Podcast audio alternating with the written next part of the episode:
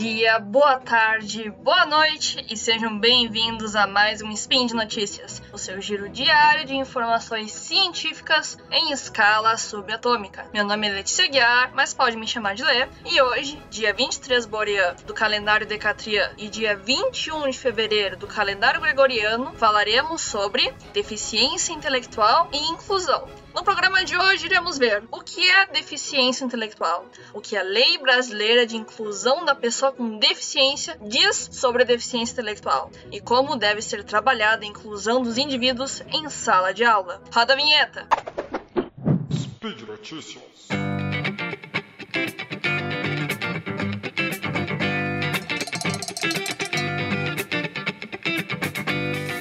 Você já deve ter ouvido na escola quando um colega tinha alguma atitude não esperada para sua idade, tinha um ritmo mais lento, não tirava boas notas, que esse sujeito seria um débil mental, debilóide, excepcional, imbecil, idiota, entre outras palavras detestáveis. Hoje, essas palavras carregam uma forte carga pejorativa, mas já foram usadas inclusive em contextos médicos de forma perfeitamente aceitável para descrever a deficiência intelectual. Te deixou desconfortável? Eu espero que sim. Aí não desse capacitismo, ou seja, desse preconceito com pessoas com deficiência, no vocabulário cotidiano brasileiro. Só dá uma olhada no Facebook ou no Twitter. É o caos. Mas afinal, o que é a deficiência intelectual? Pode ser bastante difícil dar uma definição única e final da deficiência intelectual. Uma das definições mais usadas é a da Associação Americana de Deficiência Intelectual e Desenvolvimento, a AIDD, que lhe caracteriza pela limitação significativa tanto no funcionamento intelectual como no comportamento adaptativo que se expressam nas habilidades conceituais, sociais e práticas.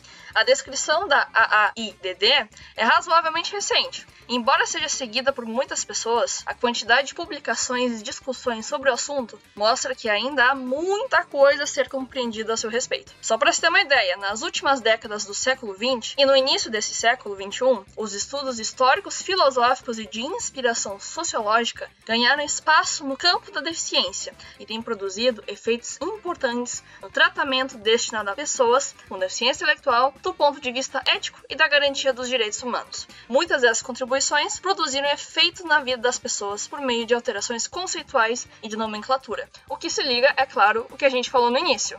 Aquelas palavras eram usadas em certos contextos para determinar de que forma a pessoa seria tratada, para onde ela iria estudar ou até mesmo simplesmente sobreviver.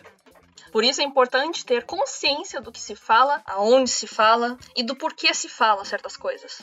Continuando, a comunidade médica não trabalha com apenas uma linha de pesquisa para deficiência intelectual. Pode-se perceber que ela deriva de um aspecto com múltiplos fatores, não necessariamente em uma pessoa, mas diagnósticos de maneira generalizada. Isso significa que uma criança cujo resultado tenha sido positivo para a deficiência apresenta as características no desempenho por um ou dois motivos, dos mais variados possíveis. Há que se lembrar que o transtorno tem como ponto de partida o fato de caracterizar uma alteração no desenvolvimento do cérebro do paciente. As causas podem ser originadas então por fatores genéticos, problemas ocorridos durante o parto ou na gestação, e também pode acompanhar ou não transtornos como autismo e TDAH. Lembrando, não é uma professora que pode dar diagnóstico, mas geralmente é na sala de aula que começa-se a perceber certos atrasos no desenvolvimento, um certo ritmo que é devagar demais para a idade, entre outros aspectos que chamam atenção e por isso devem ser levados para a família para que ela tome uma decisão e procure uma equipe multidisciplinar que possa cuidar do caso. Então, se vocês imaginam que na própria comunidade científica já é complicado ter um conceito apenas para deficiência intelectual, imagina levar só para um médico, um psicopedagogo. É uma questão para ser olhada num panorama muito maior para se conseguir um diagnóstico. Mas bora falar de leis. Em vigor desde 2015, a Lei Brasileira de Inclusão da Pessoa com Deficiência, a LBI, Lei 13.146 de 2015, instituiu um conjunto de normas destinadas a promover e a garantir os direitos fundamentais dessa parcela da população, bem como a igualdade de oportunidades e sua inclusão em todas as esferas sociais. A primeira e talvez principal inovação introduzida nesse sentido diz respeito à forma de compreender a deficiência. Artigo número 2. Considera-se a pessoa com deficiência deficiência aquela que tem impedimento de longo prazo de natureza física, mental, intelectual ou sensorial, o qual, em interação com uma ou mais barreiras, pode obstruir sua participação plena e efetiva na sociedade em igualdade de condições com as demais pessoas. No caso da deficiência intelectual, é fundamental compreender que o estabelecimento dos apoios escolares necessários configura boa parte do que chamamos acessibilidade nessa condição. A LBI estabeleceu que as pessoas com deficiência devem ter vagas garantidas no sistema educacional em todos os níveis de ensino, observando suas características individuais, interesses e necessidades específicas. Respeitar essas necessidades é uma forma de garantir essa acessibilidade de pessoas com a deficiência ao currículo, eliminando assim uma das principais barreiras à participação desse público na escola.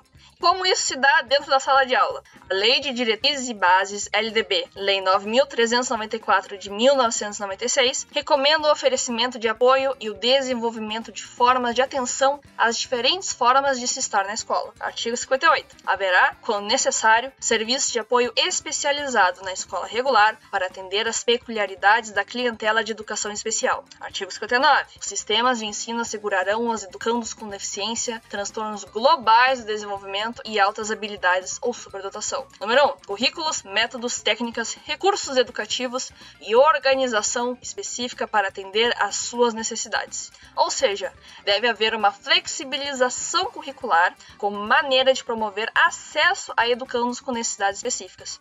Assim, então, entende que, a fim de tornar-se inclusivas, a sala de aula deve trabalhar com a ideia de um currículo construído de forma flexível, aberto a modificações pontuais ao longo do ano letivo e de acordo com as características dos estudantes. Isso quer dizer, então, pegar o currículo, jogar no lixo e fazer ser tudo, entre aspas, fácil para o aluno? Não. E se você conhece alguma professora que faça esse tipo de coisa por preguiça de estudar, preguiça de se especializar ou não se importar bastante com seus estudantes, tem algo de errado aí. Ela não deveria estar nessa posição. É esperado que as professoras saibam adaptar seu currículo, saibam fazer atividades adaptadas para todos os tipos de aluno, envolvendo seus interesses, suas dificuldades e suas potencialidades. Indo à escola, sempre haverá aprendizado, seja um aprendizado social, um aprendizado cultural ou realmente o pegar no lápis, copiar, escrever e ler. O mais importante é que ultrapassemos o preconceito, ultrapassemos aquela visão que tanto isolou, humilhou, segregou pessoas que não respondiam à norma esperada, que não se adaptaram às escolas, não se adaptaram à sociedade. Ou melhor, nem a escola nem a sociedade se adaptou para ela, que é o que deveria ter sido feito. Afinal de contas, é um direito. Enfim, que sejamos melhores nessa oportunidade tão linda que é participar da educação brasileira. E por hoje é só. Lembro que todos os links comentados estão no post post e deixe lá também seu comentário, elogio, crítica, declaração de amor ou forma predileta de dominar o mundo. Lembro ainda que esse podcast só é possível acontecer por conta do seu apoio no patronato do SciCast, no Patreon, Padrim e PicPay. Um grande abraço e até amanhã!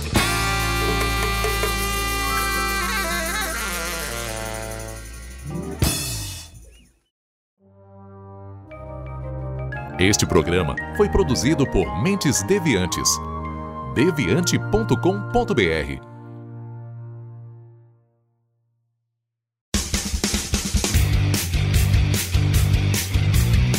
Cortes, edição de podcast.